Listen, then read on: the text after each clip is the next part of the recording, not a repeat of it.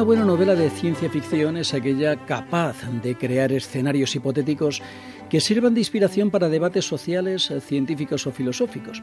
Suele haber mucha filosofía en este género, aunque lo que ya no es tan habitual es que haya filósofos que se dediquen a él, aunque hay algunos. Entre ellos, Jesús Zamora, ¿qué tal estás? Bienvenido. Hola, buenas, ¿qué tal? Jesús Zamora Bonilla es catedrático de Filosofía de la Ciencia, decano de la Facultad de Filosofía de la UNED y es autor de varios ensayos y novelas. La última, Nosotros los Octogésimos, una novela de Mundo 80. Oye, ¿es verdad, Jesús, que has escrito esta novela con más de 300 páginas durante el confinamiento? Pues la verdad es que la empecé un poco antes de que comenzara el confinamiento. Eh, la primera idea recuerdo que la tuve el 25 de enero, recuerdo porque fue justo un día antes de salir para un viaje. Estuve un mes dando vueltas a la historia hasta el 24 de febrero, que es cuando me puse a escribir. El 24 de febrero, pues faltaba poco más de dos semanas para que empezase el confinamiento. Y el día que se suspendieron las clases en la universidad, que más o menos pues es el día que empecé a estar encerrado en casa, el 10 o el 11 de marzo, eh, llevaba escritas aproximadamente unas 60 páginas, como la quinta parte de la novela. Y todo el resto pues lo escribí entre esa fecha y el 14 de abril, que es cuando, cuando la terminé. O sea que aproximadamente un mes y medio más o menos. Eh, además, la primera parte la terminé antes de Semana Santa y la segunda parte, las 150 páginas, que son la segunda mitad de la novela, pues la escribí justo desde el viernes antes de Semana Santa hasta el martes después, en unos 10 o 12, o 12 días. Ha sido, ha sido bastante rápido. Y no porque me faltaran cosas por hacer, sino porque me encerré mucho tiempo a escribir, sobre todo en esos días de, de las vacaciones de Semana Santa. Oye, sin hacer spoiler, por supuesto, pero cuéntanos algo de su argumento. ¿Quiénes son los octogésimos? Pues la novela está ambientada en un planeta que se supone que está situado en una galaxia enana satélite de nuestra Vía Láctea, un pequeño cúmulo de estrellas que gira en torno a la Vía Láctea, a unos 140.000 años luz. Este planeta se llama Mundo 80 porque las religiones de... que hay allí afirman que cuando Dios creó el universo creó 40 parejas de seres humanos para habitar aquel planeta. Por eso ellos se llaman a sí mismos los octogésimos y la historia de la novela, el, digamos, el, hilo argumental, tiene que ver con un hecho científico, digamos, que es el hecho de que los seres humanos y los otros seres vivos de ese planeta son biológicamente incompatibles. La bioquímica de la que están compuestos los animales y las plantas de ese planeta no son compatibles con los seres humanos y entonces los seres humanos no, se los pueden comer. Bueno, tiene la ventaja de que esos animales tampoco se pueden comer a los seres humanos o por lo menos les sientan, le, resultan indigestos, ¿no? Entonces, la única planta, el único alimento que tienen los seres humanos en ese planeta es una planta que ellos, que en la novela se denomina palma o sagrada palma, que tampoco se describe muy bien cómo es, eh, simplemente es una planta que es la única que ellos, que ellos pueden comer. ¿no? Y entonces existe una relación de simbiosis, digamos, entre los humanos y las palmas, ¿no? Porque la palma es el único alimento que pueden comer los seres humanos de mundo 80, pero a su vez la palma necesita sustancia procedente de los, de los seres humanos para ser abonada, ¿no?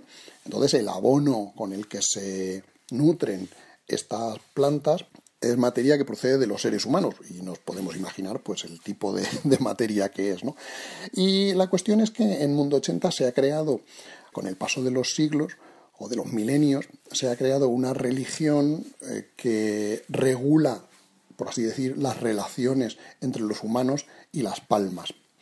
Eh, la historia de la novela, digamos, lo que la convierte en un thriller, por así decir, es que hay una científica que intenta investigar una parte de las bacterias intestinales de los seres humanos y ahí pues se va a encontrar primero con un gran tabú por parte de la religión que existe en ese mundo para investigar esa parte del cuerpo, porque eso procede de, los, de las plantas, de, de las palmas que para ellos son sagradas.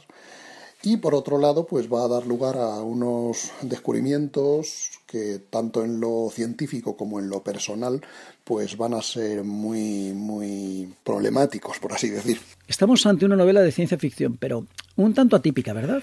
Sí, la verdad es que es una novela de ciencia ficción un tanto atípica. Eh, bueno, como casi todas mis novelas son, son muy atípicas porque me gusta, por así decir, jugar con los tópicos, ¿no? O incluso jugar contra los tópicos y, jugar, gastar bromas a las expectativas de los lectores, ¿no? Y en este caso es una historia de ciencia ficción, pues porque ocurre en un planeta muy alejado, dentro de muchos miles de años, pero por otro lado ocurre en una sociedad que científica y tecnológicamente está menos avanzada que la nuestra. Es una sociedad que, bueno, tienen la capacidad de desarrollar, de secuenciar el ADN, que es un, de lo que trata la historia de la novela, pero, bueno, tienen radio, tienen cine, pero no tienen televisión, no tienen ordenadores, no, no tienen, digamos, nuestra tecnología informática, están menos desarrollados que nosotros. Y esto me pareció un reto literario pues muy apasionante, ¿no? Porque se trata de, de intentar crear una historia de ciencia ficción sin permitirse uno mismo los alardes científico-tecnológicos y cuasi paranormales que solemos encontrar en la mayoría de las obras de ciencia ficción, ¿no? Es una obra que exige casi más de la inteligencia del, del lector que, o la lectora que de la, del alimento que se le da. ¿no? ¿Dónde se puede conseguir la novela, Jesús? Eh, la novela se puede conseguir en Amazon, eh, en principio únicamente en Amazon. La verdad es que la terminé de escribir el día 14 de abril y el día 16 ya se podía ya se podía descargar. Eh, de, de, momento van como unas 600 descargas aproximadamente, así que está, está funcionando muy bien.